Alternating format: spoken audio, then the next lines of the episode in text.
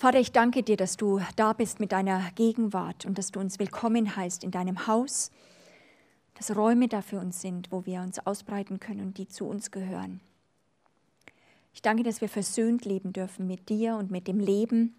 Und ich bete heute Nachmittag, wo wir diesen, diese Kelche von dir auch empfangen, Herr, dass wir, dass wir wie in diese Versöhnung hineinkommen. Ich setze das wirklich frei, dass wir versöhnt sind mit unserem Leben und mit dir, Herr. Danke, Herr, dass wir Abendmahl mit dir feiern dürfen. In einer speziellen Art und Weise. Und so komm, Heiliger Geist, und bring deine Räume der Offenbarung. Amen. Der Titel dieser Predigt bedeutet, äh, heißt Versöhnt Leben. Den Kelch des Lebens halten, erheben und trinken. Und ich möchte diese drei Aspekte einfach beleuchten und äh, wir, wir möchten wirklich das Mahl des Herrn damit in einer besonderen Art und Weise feiern, aber auch unser Leben in der Hand halten. Und ich möchte anfangen, deswegen haben wir auch gebeten, dass jeder von euch einen Kelch mitbringt und wir nicht euch einfach Kelche geben, weil jeder bekommt vom Herrn diesen Kelch des Lebens und du hast auch einen Kelch bekommen vom Herrn. Und äh, deswegen finde ich schön, dass ihr eure eigenen mitgebracht habt, die ihr gefüllt habt, eben mit jetzt mit dem Traubensaft, aber eigentlich mit dem Wein. Und ich möchte darüber reden, was es bedeutet, diesen Kelch zu halten. Bei uns zu Hause, wir waren jetzt, sage ich mal, in unserer Familie nicht die absoluten Weinkenner, aber selbst bei uns, ähm, wo wir das nicht unbedingt waren, wussten wir doch, dass es in dem ganzen Bereich, wenn, wir, wenn Wein getrunken wird, dass da eine ganze Etikette darum gibt und dass es nicht darum geht, einfach nur den Durst zu löschen, wenn man Wein trinkt, stimmt's? Sondern ähm, es ist immer mit Weintrinken, es verbinde ich etwas total Feierliches. Beim Weintrinken geht es nicht so sehr nochmal darum, dass wir einfach nicht mehr durstig sind, sondern mit, mit dem Weintrinken verbinden wir Tradition, verbinden wir eine Etikette, die etwas von diesem Lebensgefühl ausdrücken soll, das wir auch äh, in der Gemeinschaft dann erhaben. Ich finde es spannend, auch wenn ich Filme sehe, wo wirkliche Weinkenner dann den Wein probieren. Das finde ich so klasse. Sie halten den Wein erstmal. Sie nehmen nicht einfach den Kelch und schütten ihn runter, sondern als erstes wird er so an die Nase geführt. Es wird gerochen. Es wird ein paar Mal in diesem Glas geschwenkt, dass es das Aroma entfaltet. Ähm, es wird kommentiert oh, was für ein Geschmack, du hast es noch nicht mal getrunken. Ich denke, da ist das und das drin. Ich, ich, oder wenn man dann ein bisschen nippt, ich, ich schmecke dieses Gewürz raus. Es muss von der Region sein. Und, und es ist so, so richtig, man feiert das, man, man kommentiert den Wein, man kommentiert den Inhalt des Bechers. Dieser Wein, ich weiß nicht, das wurde bei uns noch gesagt, der passt zu Wild oder der passt zu Fisch oder der passt zu einem, diesem, diesem Mahl. Also man kommentiert das, was man in diesem Kelch hat. Nochmal, ein Glas Wein zu trinken ist mehr als trinken. Du solltest wissen, was du trinkst und dazu etwas sagen können. Das möchte ich einfach nochmal betonen. Wenn wir über diesen Kelch des Lebens von dir jetzt sprechen, also jetzt symbolisch, dann solltest du lernen, dein Leben, deinen Kelch des Lebens erstmal zu halten. Das erfordert schon Mut. Es macht auch uns aus, dass, dass ein Mensch sein Leben halten kann und kommentieren kann, was man da drin schmeckt, was da drin enthalten ist, wo er entstanden ist, wo, er, wo ist er gereift. Und dann kannst du sagen, das ist mein Leben. Das ist das, was mich ausmacht. So verhält es sich einfach auch mit dem Leben. Nur zu leben ist nicht genug. Wir müssen wissen, wie wir leben und was wir erleben. Ich glaube, dass es zutiefst zum Menschsein dazugehört, sich in das eigene Leben oder in das Leben von anderen auch zu vertiefen, darüber zu sprechen nachzudenken und sich ein Urteil zu bilden, wie dieses Leben schmeckt. Nehmen wir mal diese Geschichte von Josef. Josef, er hatte mehrere Male in seinem Leben Verrat erlebt von den engsten Familienmitgliedern. Er ist verkauft worden, immer wieder hat er sein Bestes gegeben und er ist verkannt worden, ungerecht ins Gefängnis geschmissen worden, ungerecht verurteilt worden und doch hat ihn sein Leben nicht bitter gemacht. Er hat sein Leben halten können und weil er geschmeckt hat, diesen Gott in diesem Leben, und es war von Gott dieses Leben, konnte er es kommentieren, auch zu seinen Brüdern, die voller Furcht dann plötzlich waren, wo, er, wo sie zu Josef dann, er, er sich ihnen offenbart hat und er hat gesagt, fürchtet euch nicht. Es war Gott, der mich vorausgesandt hat, euch zum Leben, dass ihr nicht jetzt sterbt. Und, und er konnte sein Leben kommentieren. Das konnten seine Brüder nicht. Sie sahen das, was sie gemacht haben, aber er konnte dieses Gewürz von Gott rausschmecken. Und so konnte er sagen, habt keine Furcht und macht euch selbst keine Vorwürfe. Er hielt den Kelch seines Lebens, auch nach so einer langen Zeit, wo er jetzt in Triumph feiern hätte können mit diesem Gott, konnte er es kommentieren in der Art und Weise, die Gott Ehre gab. Die Wahrheit ist, Du hältst dein Leben in der Hand, aber Gott hält auch dein Leben in der Hand. Und die Wahrheit ist, dass die größten Schmerzen oder der, der, die größten Freuden oder die größten Schmerzen des Lebens nicht so sehr nur den Umständen entspringen, unter denen wir leben, sondern weit mehr dem, wie wir über unsere Lebensweise denken. Deine Beurteilung deines Weins, deine Beurteilung, dass du den Mut hast, es zu beurteilen auch, in dem Sinne mit Gott das bringt Leben oder Tod. Inmitten selbst von Armut kannst du Schönheit entdecken und Reichtum, wenn du diesen Gott kennst. Die Frage ist, mit wem vergleichst du dich? Nimm mal diesen Kelch, den du hast, und schau ihn an. Hab den Mut, ihn anzuschauen, selbst das Gefäß, in was du es reingeschüttet hast. Und die Frage, die Sache ist, vergleiche dich nicht den Kelch zu halten, erstmal nur zu halten, bedeutet unser Leben mit Gottes Perspektive oder auch manchmal wie kritisch in den Blick zu nehmen. Habt ihr manchmal schon diese Weinkenner, die, die schauen schon dann zu kritisch aus manchmal oder, oder voller Freude schon, was sie da entdecken werden in diesem Wein. Und ich finde es so begeisternd manchmal, muss ich sagen, auch als Leiterin, wenn man diese Ehrfurcht vor dem Leben hat, wenn man manchmal an dem Kelch eines anderen schnuppern kann oder, oder auch nippen kann und trinken kann, so diese Ehrfurcht, was man da findet, was da auch Gutes drinnen ist. Und das ist das Leben. Ähm, es setzt Mut voraus, sein Leben bewusst anzuschauen. Nicht gleich drüber zu deckeln, nicht gleich abzuwinken, sondern zu sagen, das ist mein Leben, ich halte es. Es fordert Mut. Die Sache ist, und das möchte ich euch heute auch nochmal zurufen und auch in dieses Jahr, äh, dieses Jahr hineinrufen. Gottes tiefster Wunsch ist, weil er das Leben ist, dass wir nicht einfach unser Leben nur wegtrinken, dass wir es nicht einfach nur erleben, sondern ich glaube, er möchte, äh, dass wir es erst sehen, auch was eingeschenkt ist. Dass du bewusst in diesem Jahr immer wieder schaust, was ist in meinem Kelch? Was hat der Herr? Wer bin ich? Was ist, was dieses Leben für mich bereithält? Und du hältst es vor Gott hin. Es ist ein feierlicher Akt, finde ich, weil wir das unter Gottes Gegenwart machen können. Und vergleiche den Kelch, deinen Kelch des Lebens, nicht mit dem Kelch des Lebens eines anderen. Es ist speziell. Gott hat ein Leben für dich und es ist ausgegossen. Sag mal, oder es ist wie, äh, dieses Leben hat er für dich gegeben, ganz speziell für dich gemacht. Du musst den Mut haben und ich möchte es euch so zurufen, ich möchte es mir selber zurufen. Ich möchte selbst den Mut haben, mein Leben zu leben. Ich möchte den Mut haben, meinen Kelch zu halten und nicht den Kelch eines anderen, sondern du musst den Mut haben, deinen Kelch zu halten. Habe den Mut, dein Leben zu leben, weil sonst lebt es niemand. Nur du kannst dein Leben leben mit dem, wo du es durch all die, ich finde es so interessant, von der Provence oder von diesen ganzen äh, Landstrichen, wo wir wissen, dass diese Kräuter reingehen, das, das, was um dich herum ist, wird den Geschmack deines Lebenskelchs beeinflussen. die Luft, die Atmosphäre wird sich widerspiegeln in dem, was du hältst.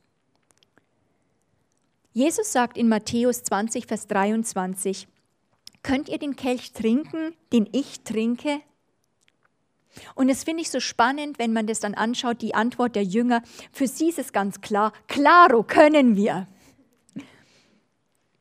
Aber Jesus spricht hier, und ich gehe in diesen Bereich, Kelch kommt viele Male vor in der Bibel. Jesus spricht hier von dem Kelch der Nachfolge. Und so oft sagen wir auch wie die Jünger, klar, wir werden dir nachfolgen, wir können dir nachfolgen. Aber den Kelch der Nachfolge mit aller Freude, aber auch mit dem Leid zu sehen und mit Ehrfurcht, ich liebe dieses Ehrfurcht, dieses Wort, dieses Leben auch mal halten zu können. Es ist Ehrfurchtsgebieten, weil es nur einmal einzigartig ist, dein Leben. Es wird auch nie mehr stattfinden so. Es ist einzigartig. Und äh, wir dürfen es hochhalten. Diesen, diesen Kelch der Nachfolge sollen, sollen wir halten, das soll uns Ehrfurcht geben und ähm, dieser Kelch der Nachfolge sollen wir nicht einfach für uns leben, sondern dass wir auch dieses, diesen Kelch oder dieses Leben verschenken. Sein Leben dann auch nicht nur festzuhalten, nicht nur den Kelch festzuhalten, sondern auszuschenken, zu verschenken, das ist Teil des Lebens. Das kannst du nur, wenn du weißt, wer du bist Du kannst nur dann deine Identität verleugnen oder sagen, die lege ich jetzt nieder, wenn du eine hast. Wenn du nichts hast, dann kannst du es nicht abgeben. Dann kann es auch nicht sterben. Es kann nur etwas da sein. Du kann, es kann nur etwas durch den Tod durch, wenn du weißt, wenn du etwas halten kannst. Und ich finde es so stark, dass Jesus unser Vorbild da drin war, wenn wir diesen Kelch anschauen. Es heißt von ihm, er hielt es nicht für Raub, uns gleich zu sein, und unser Leben zu leben. Er verließ alles, was ihn ausmachte und er wurde Teil von uns. Was forderst du vom Leben? Was forderst du innerlich von diesem Jahr und von deinem Leben? Ich möchte es mal jetzt wirklich so ausdrücken.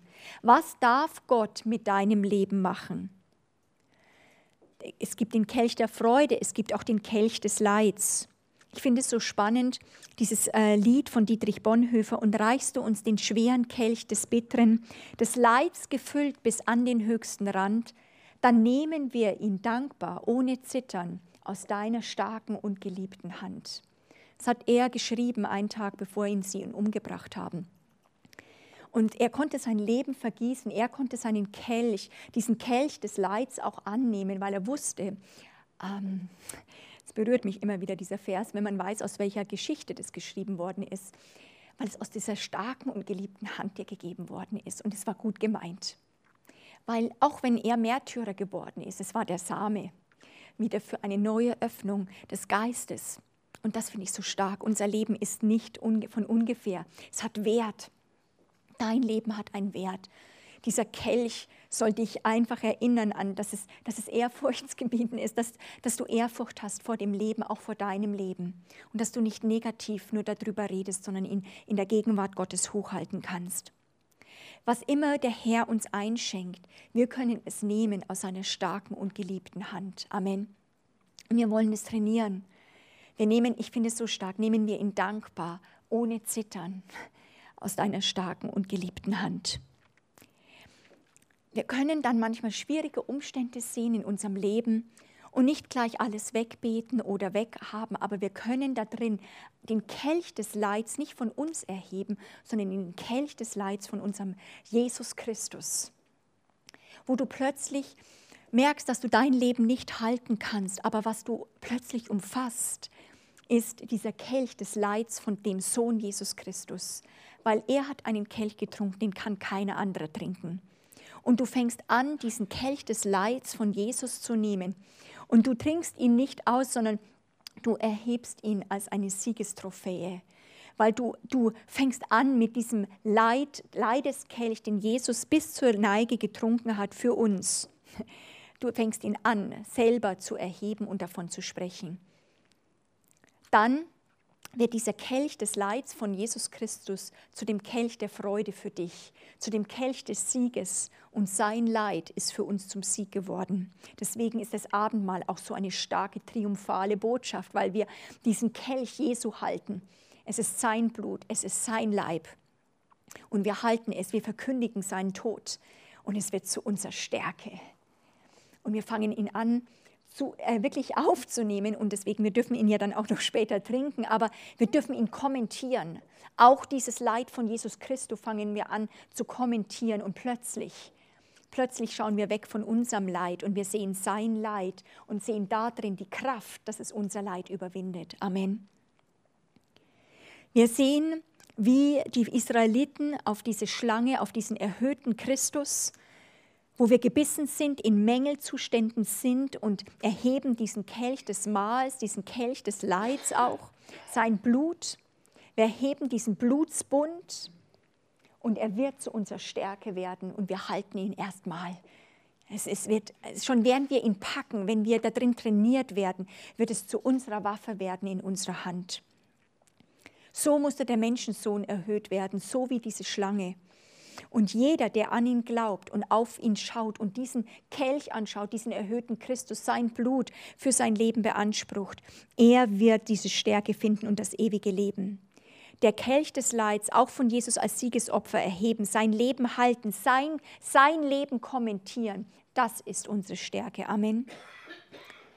Ich finde es so stark, wie, wie Luther dieses Kreuz umfasst inmitten von diesem geistlichen Kampf und dann eben wirklich dieses Kreuz umfasst. Und wir können heute symbolisch diesen Kelch umfassen und sagen, Christus, ich bin dein. Erbarme dich meiner. Und damit werden wir zum Eigentum von ihm. Und sein Leben wird unser Leben und unser Leben wird sein Leben. Es ist wirklich eine absolut übernatürliche Einheit kommt rein und sein Kelch wird unser Kelch und unser Kelch wird sein Kelch werden. Das finde ich total stark. Lerne dein, dein äh, Kelch zu halten und zu kommentieren. Und ich möchte euch einfach einen Moment, äh, eine Minute Zeit geben, wo ihr einfach nur diesen Kelch anschaut und einfach sagt, Herr, ich möchte einfach bewusst heute, auch die die Botschaft hören, können einfach entweder ein Kelch nehmen oder ein Glas nehmen und sagen, ich halte mein, mein Leben hoch, Herr.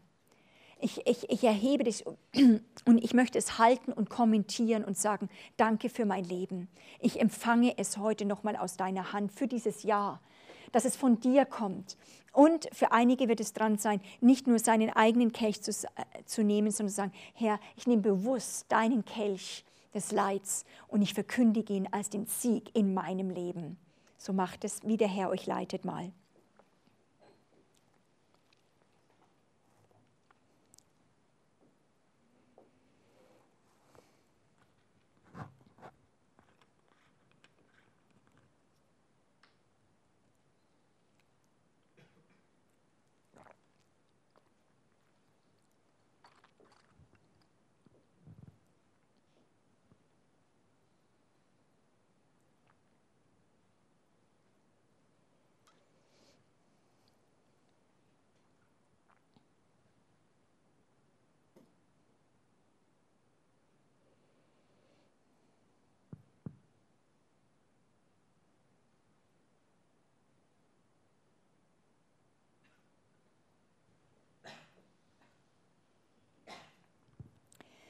Vater, wir wollen dir heute danken für den Kelch unseres Lebens und wir wollen ihn einfach mutig in die Hand nehmen und dir danken heute für unser Leben. Herr, es ist einmalig, weil es gibt es nur einmal. Und äh, wir bitten dich für den Mut, es anzuschauen, so wie es ist, aber nie allein, Herr. Danke, Herr, dass wir in dir diesen Kelch halten dürfen, dir auch hinhalten können Vielleicht tun einige diesen Kelch auch in einer inneren Zerbrochenheit hinhalten und sagen, Herr, das ist mein Leben. Es schaut ziemlich zerbrochen aus. Aber wenn du es diesem Gott hinhältst, dann kommt er rein mit seinem Gewürz, kommt er hinein und, und bringt neues Leben hervor. Vater, wir danken dir, Herr, dass selbst wie bei Josef Verrat, Verlassenheit, Einsamkeit uns nicht zerstören kann. Wir sagen, wir werden die, unseren Kelch des Lebens kommentieren mit deinen Worten, mit deiner immerwährenden Liebe, die uns nie verlässt. Danke für deine Liebe. Danke für unser Leben. Amen. Das war der erste Teil. Wir sollen lernen, den Kelch zu halten. Das ist, macht man auch in dieser Etikette. Das Zweite ist, was so Tradition ist, ist, denke ich, dass es überall, wo Wein getrunken wird, man erhebt den Kelch. Habt ihr das auch schon öfters gemacht? Den Kelch erheben. Wir erheben das Glas, sagen wir. Wir machen einen Trinkspruch. Es ist, wir kommen zusammen. Es hat immer was zu tun. Es ist meistens nie gut, wenn jemand alleine trinkt sondern Wein sollte man trinken in der Gemeinschaft, weil man macht einen Trinkspruch und äh, es hat was zu tun mit Essen und Feiern. Dieser Kelch ist deswegen auch der Kelch der Gemeinschaft.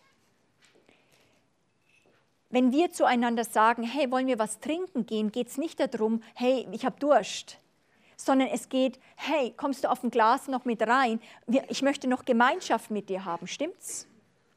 Es geht nicht um das, den Wein. Es geht nicht dann um die, die, diese Tasse Tee oder die Tasse Kaffee. Wenn wir sagen, kann ich mit dir noch einen trinken gehen, dann hat es was zu tun, dass wir sagen, hey, ich möchte Zeit mit dir verbringen. Stimmt's?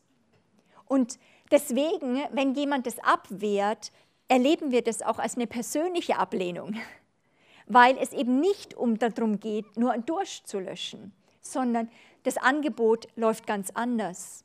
Und wir erheben dann unser Glas und diesen Kelch und wir machen einen Trinkspruch, Gesundheit, Prost. Ich liebe den, mein Lieblingsspruch ist auf den Herrn und sein Königreich. Das ist immer mein Standardspruch. Aber was ich auch klar, was ich stark finde, und dann stoßen wir wie die Ritter das in der Mitte zusammen. Ja, also wir haben ja keine Schwerter, also haben wir die Kelche und auf den Herrn und sein Königreich. Da kriege ich immer Gänsehaut. Das ist cool. Ja, und das feiern wir. Wir feiern sein Reich. Oder dass wir sagen, wie die, äh, wie die Juden, Lachaim, auf das Leben. Das ist zurzeit, was mich, äh, seit ich diese Botschaft auch nochmal bewegt habe, äh, sage ich das sehr oft, weil ich sage, ich möchte anstoßen auf das Leben, was ich habe. Auf das Leben. Das ist manchmal sogar in einer gewissen Trotzreaktion und Siegesreaktion, des, trotz des Lebens auf das Leben auf das Leben, so wie es ist. In allen Höhen und Tiefen. Ich sage Ja zum Leben. Das erfordert Mut. Das kann eigentlich nur ein Christ. Nur ein Christ kann wirklich mutig eigentlich sein Glas erheben und sagen, auf das Leben. Lasst uns das Leben feiern, heißt es eigentlich. Inmitten von Feinden feiern, so wie David. Er schenkt den Becher ein, überfließend. Und wir sagen auf das Leben. Und die Feinde müssen zuschauen, während wir feiern inmitten dieser Feinde, auch der Freunde. Warum? Weil der Herr mitten unter uns ist. Deswegen wieder, wenn wir jetzt schwenken in dieses, nicht das Bild, sondern in diese Dimension des Abendmahls, nichts anderes ist es, dass wir diesen Kelch auch erheben, vor, wieder vor, in der, auch in die unsichtbare Welt und sagen, daraus leben wir. Auf dieses Leben, auf dieses Leben von diesem Jesus Christus, Darauf stoße ich an, weil es wird mein Leben.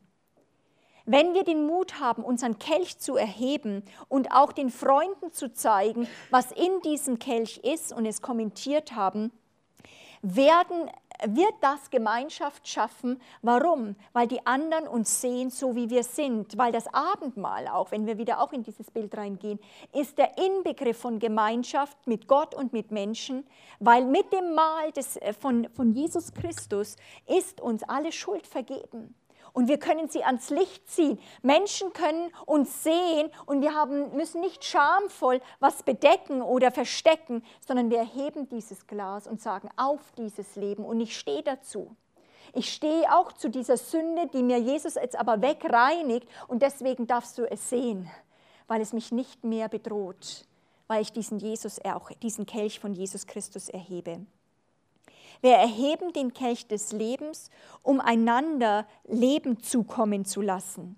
Das finde ich so stark. Wie viel Gutes wird oft gesegnet in diesen Trinksprüchen oder in diesen Segenssprüchen, stimmt's? Wir feiern mit dem Kelch, also immer eigentlich gibt es bei Geburt, bei Hochzeit, bei Tod, Jubiläen, da wird getoastet. Und dann werden Trinksprüche ausgerufen äh, auf das Ehepaar oder auf das Kind oder dass man sich erinnert an den, der gestorben ist. Auf das Leben. Dankbar feiern wir es. Und das finde ich, das möchte ich, dass wir das auch nochmal lernen, auch in diesem Jahr.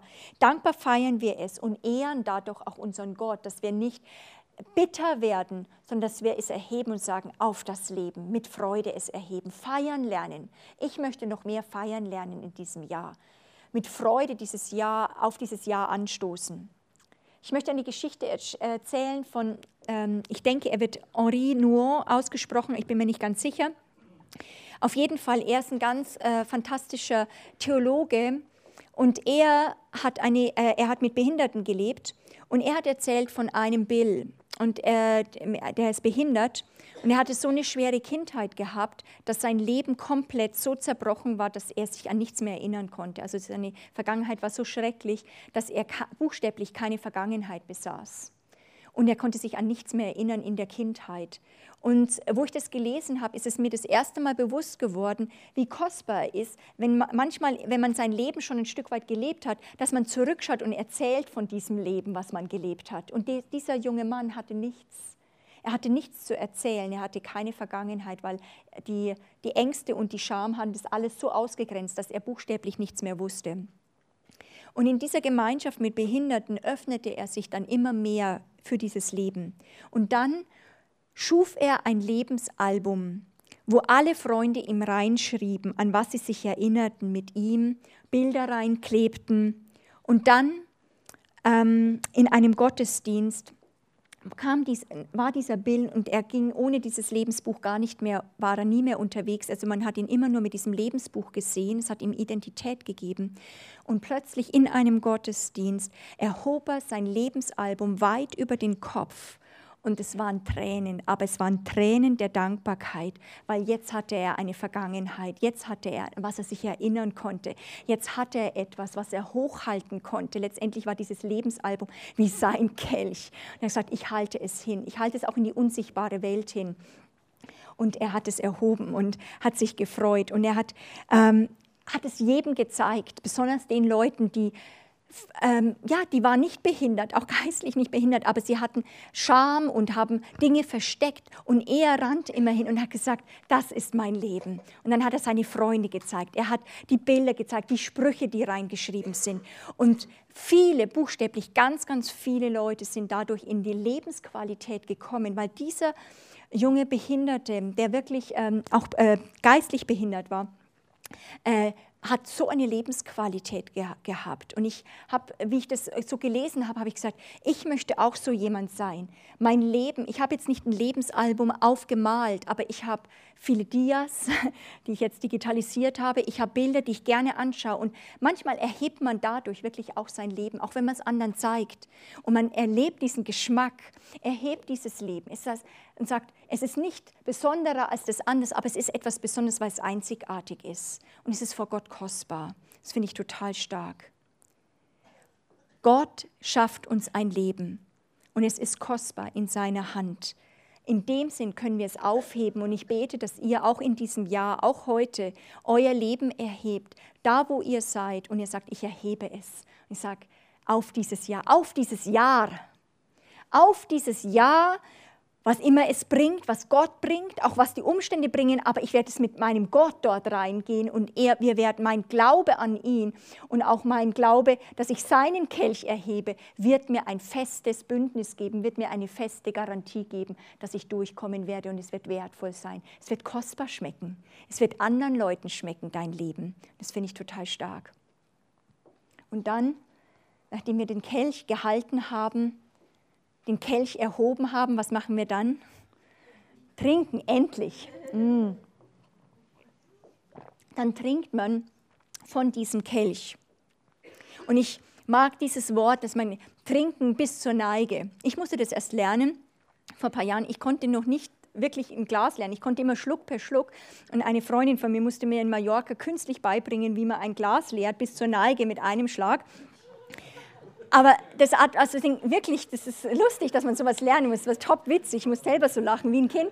Und dann, ja, man kann hinten anscheinend eben diese Speiseröhre offen halten. Ja, das konnte ich nicht. Und jetzt trinken wir es bis zur Neige.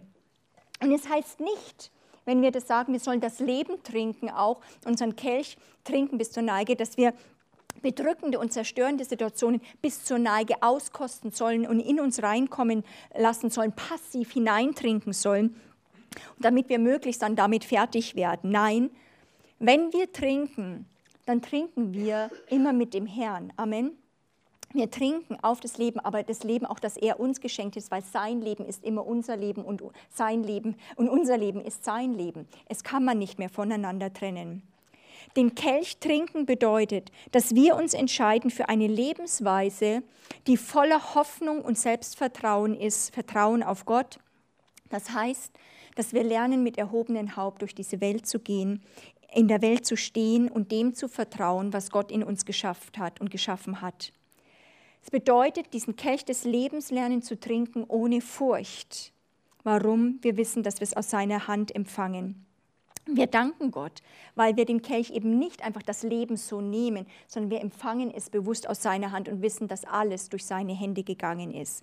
Und er ist das Leben. Er nimmt das Zerstörerische raus, sodass sein Leben, das Leben pur, Heilung, Befreiung, Kraft in uns wird. Da ist Kraft, Kraft, Kraft in dem Blut des Lammes, das wirklich zu unserer Kraft wird. Ich liebe diesen Ausspruch, den Kelch des Heils. Das ist im Psalm 116 sogar im Alten äh, Testament. Die heißt es, die Menschen alle, sie lügen, aber ich will ergreifen den Kelch des Heils. Anrufen will ich den Namen des Herrn. Und dann können wir diesen Kelch voll austrinken und gänzlich von seinem Kelch leben den Kelch des Heils Jesu voll austrunken, austrinken, trunken zu werden von seiner Liebe, trunken zu werden von seiner Allmacht, sodass du wirklich wie betrunken wirst, nicht mehr im, im gewissen Maße, du bist nüchtern im geistlichen Bereich, aber nicht mehr nüchtern im, im, im natürlichen Bereich, wo Leute sagen, wie kannst du so sein? Du bist ja wie betrunken. Du bist zu fröhlich. Betrunkene sind fröhlich? Das ist echt, wenn du natürliche Betrunkene siehst, die lächeln immer, obwohl es nichts zum Lächeln gibt. Die leben wie in ihrer eigenen Welt. Und so ist es dann wieder. Das kann manchmal, wenn du, wenn du lernst, aus dem Kelch Jesu Christi zu trinken, wirst du zum Anstoß für andere, weil du zu fröhlich wirst. Weil du einfach zu fröhlich bist. Das ärgert sie. Und es ist nicht eine natürliche Fröhlichkeit, sondern wirklich eine, eine zutiefst von diesem wenn wir von diesem Kelch des Heils getrunken ähm, haben. Jemand hat mal gesagt, oder jemand hat gesagt, ich bin nur ein armer, armer Sünder, gerettet aus Gnade. Dann sage ich, das ist so eine Lüge. Ich bin nicht ein armer Sünder. Ich war mal ein armer Sünder. Jetzt bin ich ein Erbe eingesetzt in Autorität mit Schlüsselgewalt. Ich bin eine gesegnete Frau im Eingang und im Ausgang. Ich bin voll gefüllt mit dem Segen Gottes. Das ist meine Identität. Warum? Ich habe gelernt, aus dem Kelch des Heils von Jesus Christus zu trinken und es wurde mein Heil. Es wurde zu meinem eigenen Heilung. Ich bin eine gesegnete Frau. Bist du es? Bist du ein gesegneter Mann? Gesegnet in den Ein- und Ausgängen, übergossen mit dem Heiligen Geist. Ich bin wiedergeboren mit dem ewigen und unvergänglichen Wort Gottes. Ich bin gesegnet. Und manchmal dürfen wir es zutiefst trinken und essen und das sagen und wir merken, das ist so und wir sagen es nach außen und es passiert und manchmal sagen wir es im Glauben. Und es, es, es führt wie geistlichen Kampf, sagen, ich bin gesegnet. Ich bin eine gesegnete Frau. Hineinversetzt in Gott, in die Liebe hinein und in ihn verwurzelt. Nichts kann mich von ihm trennen. Das finde ich total stark. Nichts kann mich aus seiner Hand reißen. Alles, was sein ist, ist mein. Ich möchte euch sagen, trink diesen Kelch bis zur Neige und er wird dich trunken machen von seiner Liebe. Ich habe das manchmal gesagt bei diesem Büchlein, das bin ich, oder wenn es geht um die Identität. Du brauchst nicht, dass Gott dir immer sagt, ich liebe dich, trinke seinen Kelch und er wird in der verschiedensten Form seine Liebe aus, seine Liebe wird sichtbar werden, wo er sagt, ich habe dich gesegnet, ich segne dich bei deinem Ein- und Ausgang, ich habe dich wiedergeboren mit dem lebendigen Wort Gottes. Was ist das? Das ist Segen. Das ist etwas, was du nicht hättest erarbeiten können. Unser Problem ist, dass wir oft nur unseren Kelch trinken, aber nicht den Kelch Jesu wirklich bis zur Neige Wir nippen nur daran und sagen, ja, ich will ja nicht, ich will bescheiden sein. Ich möchte nicht zu viel von Jesus nehmen, ich komme schon klar. Das sind die wahren Helden Gottes, die lernen, so viel zu trinken, dass sie trunken werden von dieser Liebe. So trunken werden von dem Heil, dass dieses Heil hineinschwappt in diese Welt. Danach, wenn wir diesen, wir sollen ja, das ist ja dieser Kelch des Todes, aber gleichzeitig der Auferstehung. Wir trinken auf seinen Tod und gleichzeitig auf seine Auferstehung. Lasst uns den Herrn ehren, indem wir trinken den Kelch Jesu und damit dann unser Leben, sag ich mal, mit Freude erheben zu seiner Ehre und Verherrlichung. Weil indem wir reichlich aus seinem Erbe leben, komplett in seiner Identität, auch in diesem Jahr, dann wissen wir, dass wir von ihm erkauft sind und das wird die Welt sehen. Sie wird es schmecken können. Kelche oder Pokale sprechen meist von Erfolg, Überlegenheit, Können, Mut, Ruhm, Berühmtheit, Macht. Aber wir erheben den Kelch und Pokal, sage ich jetzt mal, Jesu Christi, weil wir seinen Sieg verkündigen. Ich, ich liebe es da immer beim Sport, immer mit diesen Pokalen, wenn sie das hochheben und diesen Sieg verkündigen. Wir erheben nicht unseren Sieg. Amen. Wir erheben den Sieg eines anderen, aber darin sind wir fester Gewissheit, dass sein Sieg dann zu unserem Sieg geworden ist. Überwinderkraft. Überwinderkraft, die Teil wird unseres Lebens ein Kelch, ein Leib, ein Abendmahl. Wir sind eins, wir haben Gemeinschaft miteinander, wir haben Gemeinschaft mit Gott durch das Trinken von diesem Kelch. Seine Auferstehung möchte ich auch, dass wir in diesem Jahr feiern. Seine Auferstehung inmitten unseres Lebens. Seinen Tod und Auferstehung, dass wir sie in den unterschiedlichen Situationen erheben, wo Unmöglichkeiten sind, Widerstände sind. Und wir sagen, ich erhebe den Kelch des Heils inmitten von meiner Feinde. Und jetzt werde ich erstmal trinken. Und das wollen wir tun. Nimm deinen Kelch und dass du sagst, ich möchte mein Leben trinken, auf dieses Leben, was du mir geschenkt hast, aber noch mehr, Herr, ich möchte deinen Kelch trinken. Und dass ihr eine Zeit habt, wirklich von Gemeinschaft mit dem Herrn und dafür möchte ich noch beten. Vater, wir möchten in dieses Jahr, dieses Jahr einnehmen dieses Leben, das uns auch erwartet für 2010, jetzt in diesem Jahr, wollen wir einnehmen. Und ich danke dir, dass wir diesen Kelch empfangen dürfen. Von dir, den Kelch, der von dir ist, aber auch wie auch unseren Kelch. Und wir wollen ihn trinken. Und wir sagen, er soll nie getrennt voneinander sein. Danke, Herr, dass du in unserem Kelch bist und wir in deinem, Herr. Und wir heben es. Danke, dass wir ein gesegnetes Volk sind. Und ich spreche das in die unsichtbare Welt nochmal an. Hört zu, alle Mächte, alle Gewalten in der unsichtbaren Welt. Dieser Gott des ewigen Lebens hat uns gesegnet. Mit dem Bund, mit dem Bündniskelch, mit dem Bundeskelch, den er gemacht hat mit seinem, durch seinen Sohn Jesus Christus. Und wir empfangen ihn und wir leben daraus. Danke dafür, Vater.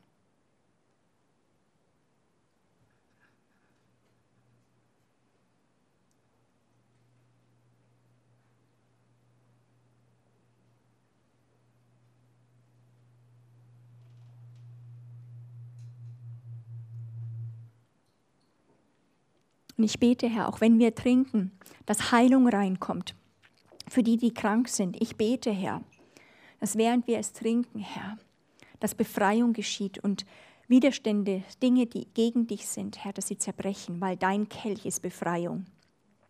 Danke, Herr, dass du die Gefangenen befreist. Und du, Christus, in uns schaffst diese Freiheit. Herr, und wir trinken auf dein Leben, Herr, das du uns geschenkt hast, Herr.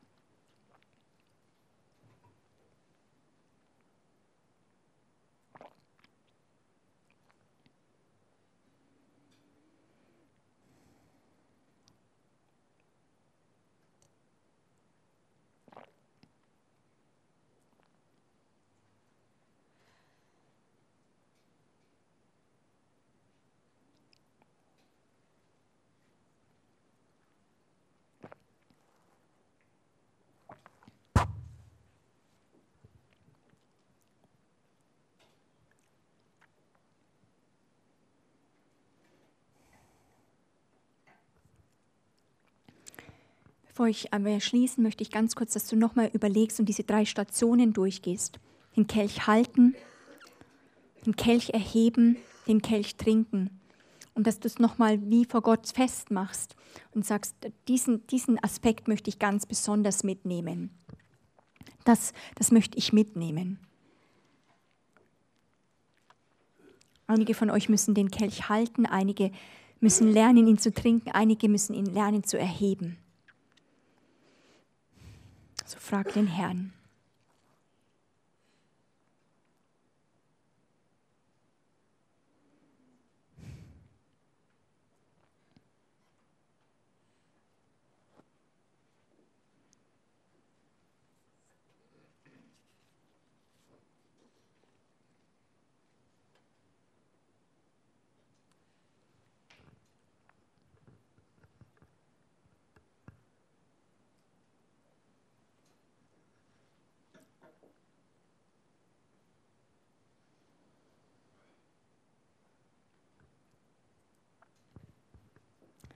Lasst uns jetzt gemeinsam nochmal diesen Kelch erheben und einfach eine Kurzproklamation machen. Herr, wir erheben deinen Kelch des Heils. Und rufen über diesem Jahr aus. Halleluja. Dein Sieg ist unser Sieg. Dein Leben ist unser Leben geworden. Und wir werden deine Auferstehung feiern. Inmitten dieses Jahres. Inmitten unseres Lebens. Nimm unser Leben her. Und lass es zu einem Wohlgeruch für dich sein. Es soll auch dir schmecken. Und vielen anderen. Schenke reichlich ein, Herr. Und wir rufen heute aus. Wir wollen das Leben feiern. Inmitten äh, von Guten und Bösen. Weil Christus ist unser Leben. Wir empfangen von dir Mut. Wir empfangen Kühnheit und Freimütigkeit, sodass jede Furcht zu weichen hat. Denn wir wollen ein Volk sein, das es trunken ist von deiner Liebe, das trunken ist von deinem Sieg. Und nichts anderes akzeptieren lässt. Auf den Herrn auf dem Herrn und sein Königreich.